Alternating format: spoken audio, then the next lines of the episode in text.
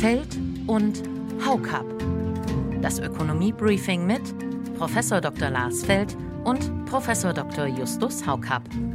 Ein Pioneer Original. Weniger Marktwirtschaft, mehr staatliche Planung. Da bin ich ja, mindestens so skeptisch wie du. Natürlich sind Subventionen auch Anreize, aber das meinen wir nicht. Wir meinen eigentlich eher, dass es über Bepreisung zu entsprechenden Anreizen kommt. Und die Leute werden sich es nicht mehr leisten können. Und da kommt dann auch die soziale Frage natürlich. Also ich werde bei solchen Diskussionen immer schnell dann doch zu einem Hayekianer, ja. Man könnte es auch so formulieren, die hohen Steuersätze sind für die Attraktivität des Standorts Deutschland gar nicht so schädlich, solange man die Gewinne verschieben kann. Nachhaltigkeit ist auch so ein Wieselwort, äh, von dem man nicht ganz genau weiß, was es dann am Ende bedeutet. Kann man jetzt diskutieren, findet man die Erbschaftssteuer gut oder schlecht, aber zumindest wäre das eine einfachere Angelegenheit, als jährlich eine Vermögensteuer zu zahlen. Der kurze Einblick von dem, was heute folgt. Herzlich willkommen damit, liebe Hörerinnen und Hörer. Mein Name ist Josie Müller, ich bin die Redakteurin von The Pioneer und mir in Berlin zugeschaltet sind Lars Feld aus Freiburg und Justus Haukap aus Düsseldorf. Einen wunderschönen guten Tag an Sie, äh, verehrte Zuhörerinnen und äh, Zuhörer. Wir reden heute über die geldpolitischen Entscheidungen der Europäischen Zentralbank über äh, steuerpolitische Themen und mal sehen, wie wir dann zu weiteren finanzpolitischen Fragen kommen. Es gibt ja im Moment viele, die sich damit beschäftigen, wie Wirtschaftspolitik nach der Krise aussehen könnte. Ähm, und dazu gehören natürlich auch eine Reihe von steuer- und finanzpolitischen Fragen, die da diskutiert werden. Und so ganz allgemein schwebt da im Raum etwas, mit dem wir, glaube ich, gleich beginnen werden, nämlich die Frage, brauchen wir denn ein völlig anderes Wirtschaften? Selbst die Kanzlerin lässt sich langsam von diesen Äußerungen einfangen. Ja, auch von meiner Seite guten Morgen äh, oder guten Tag vielmehr, liebe Hörerinnen und Hörer. Angela Merkel hat ja auch die große Transformation angekündigt, die große Transformation unserer Wirtschaft. Da bin ich auch gespannt, Lars, ob du dich freust auf die große Transformation. Ja, also vielleicht meint sie das auch ganz persönlich und es ist die große Transformation in den Ruhestand. Also mal sehen, was da wirklich gemeint ist. Nein, Spaß beiseite. Also ich bin sehr skeptisch. Ich bin skeptisch auch, wie es gemeint sein könnte, aber ich glaube, wir wollen erst mal reinhören, was die Kanzlerin eigentlich gesagt hat. Es ist immer gut, wenn man erst mal weiß, was sie genau gesagt hat. Deutschland will bis 2045 klimaneutral sein, Europa bis 2050. Das heißt, wir müssen industrielle Prozesse mit grünem Wasserstoff herstellen. Dazu müssen wir uns austauschen. Wir müssen den Strom über erneuerbare Energien erzeugen. Wir müssen die Mobilität über CO2-freie Technologien schaffen. Aber es ist eine Volltransformation unseres Arts, unseres Wirtschaftens. Und die geht nicht ohne Technologie, die geht nicht ohne Innovation. Und wir müssen die soziale Balance auch ins Auge fassen. Na gut, ich bin jetzt weniger skeptisch bei diesem Stichwort, das in den Schlagzeilen zu lesen war. Große Transformation, das hat sich immer schon gleich so angehört, als ob ähm, wir unsere Gewohnheiten völlig umstellen müssten. Und ein bisschen deutet sie das zwar an, aber wenn man dann genau schaut, was sie konkret anspricht, sind das die Themen, ähm, dass wir, lieber Justus, im äh, letzten Podcast zur Klimapolitik ja genauso angesprochen haben, nämlich die Notwendigkeit, den Klimaschutz zu erreichen durch Innovation, durch technischen Fortschritt. Ähm, sie spricht dann bestimmte Technologien an, die im Moment intensiver diskutiert werden, also Umstellung auf Wasserstoff in der Industrie, vor allem der energieintensiven Industrie, ähm, die Frage, wie wir beim Verkehr weiterkommen und beim Strom weiterkommen, äh, spricht sie auch an.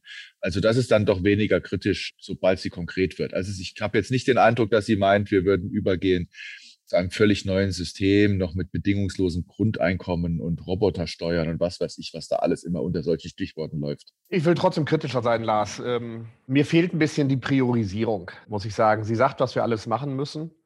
Ähm, aber ich habe manchmal den Eindruck, das große Ganze wird ein bisschen aus den Augen verloren. Wir hatten schon drüber gesprochen. Äh, wir können ruhig klimaneutral werden. Das wird am Ende nichts bringen, wenn nicht andere auch mitziehen. Äh, hier steht China ganz vorne. Und ich würde mir doch wünschen, dass das Thema Innovation noch stärker in den Vordergrund rückt. Machen wir uns nichts vor. Es ist eigentlich absolut zweitrangig, ob wir noch mehr Windräder aufstellen, weil die Innovationen, die werden nicht dadurch getrieben, ob die in Deutschland stehen oder in anderen Teilen der Welt. Die werden in so vielen Teilen der Welt mittlerweile aufgestellt, dass auf Deutschland nur noch ein ganz kleiner Teil der Nachfrage entfällt und da kommen die Innovationen nicht durch die Impulse mehr aus Deutschland. Es gibt noch Bereiche, wo wir wirklich noch Impulse setzen können. Du hast es angesprochen, grüner Wasserstoff, Verkehr. Da können wir wirklich mehr tun. Und die Kanzlerin hat angesprochen, dass wir eine soziale Balance brauchen. Aber das Ganze wird auch was kosten. Das heißt also, das ist nicht nur eine Frage der Umverteilung, sondern wir werden auch wirklich Ressourcen in die Hand nehmen müssen und es wird auch Entbehrungen äh, geben. Von daher, ich weiß nicht, ob das eine Transformation ist, aber das ist eine anstrengende Aufgabe. So würde ich es mal sagen. Absolut. Sie spricht natürlich den CO2-Preis nicht an, da hast du recht. Ähm, weiß nicht, ob sie den als gegeben hinnimmt an der Stelle oder ähm, die Leute nicht noch weiter beunruhigen will, wenn es darum geht, in welche Höhen der eigentlich steigen muss. Und mit einer internationalen Vereinbarung zur CO2-Bepreisung werden dann auch entsprechende Innovationsanreize gesetzt. Letztlich geht es auch um die Frage, wie findet denn der soziale Ausgleich, der dann stattfinden soll, wie wird er denn konkret organisiert? Auch da drückt sie sich natürlich davor. Ich glaube, zu dem Thema kommen wir ja gleich noch. Wir wollten ja auch über Steuerpolitik unter anderem heute noch äh, reden. Aber dieser Umbau der Gesellschaft, äh, die große Transformation, die da von manchen gesehen wird, die scheint bei manchen auch eher in die Richtung zu gehen, wir wollen die gesamte Gesellschaft umbauen, um eigentlich ganz andere Ziele zu erreichen. Also etwas simplifiziert ausgedrückt, weniger Marktwirtschaft, mehr staatliche Planung. Ähm, und da bin ich ja, mindestens so skeptisch wie du. Das hat man ja eigentlich gesehen. Private Anreize jetzt in der Corona-Pandemie haben zumindest was die Innovation angeht, die Entwicklung von Impfstoffen gar nicht so schlecht funktioniert, vor allen Dingen nicht im Wettbewerb untereinander. Ich bin deswegen so skeptisch, weil ich einfach denke, dass wir in den vergangenen vier, fünf Jahren doch eine stärkere Hinwendung, auch schon vor der Corona-Krise, zu staatlichen Lösungen gehabt haben. Und da wird dann auch gerne von Anreizen geredet, wenn man Subventionen auslobt oder Subventionen einrichtet. Ja. Natürlich sind Subventionen auch Anreize, aber das meinen wir nicht. Wir meinen eigentlich eher, dass es über Bepreisung zu entsprechenden Anreizen kommt. Ja, und dass äh, die Marktwirtschaft hier immer noch mit den Preissignalen, die sie aussendet, die beste und funktionstüchtigste Koordinationsmaschine ist, die wir zur Verfügung haben. Die Kanzlerin hat aber recht, glaube ich, in dem Sinne, dass sie sagt, es werden sich viele Dinge sehr stark ändern. Ähm, denn wenn CO2 etwas äh, kostet, dann ist es einfach so, dass äh, nicht mehr über 40 Millionen Auto mit Verbrennungsmotor durch Deutschland fahren können. Theoretisch zwar schon, aber die Leute werden sich es nicht mehr leisten können. Und mhm. da kommt dann auch die soziale Frage natürlich. Aber Justus, da bin ich vorsichtiger, weil wir relativ wenig wissen. Also ich werde bei solchen Diskussionen, was die längere Zukunft betrifft, immer schnell dann doch zu einem Hayekianer. Ja? Äh, wir wissen sehr, sehr wenig und wir brauchen dringend dieses Koordinationssystem Markt, um genau über die Preissignale die Informationen zu bekommen, zu generieren, auch Innovationsanreize zu setzen, um in die richtige Richtung zu gehen. Und äh, wir wissen nicht, ob wir nicht in 20 Jahren eben genauso eine Pkw-Flotte durch Deutschland fahren haben, allerdings mit synthetischen Kraftstoffen, die keinen CO2 ausstoßen, ja, die klimaneutral agieren. Das mag durchaus sein. Momentan ist äh, das Durchschnittsauto in Deutschland zehn Jahre alt. Das dauert relativ lange, bis die Flotte ausgetauscht ist.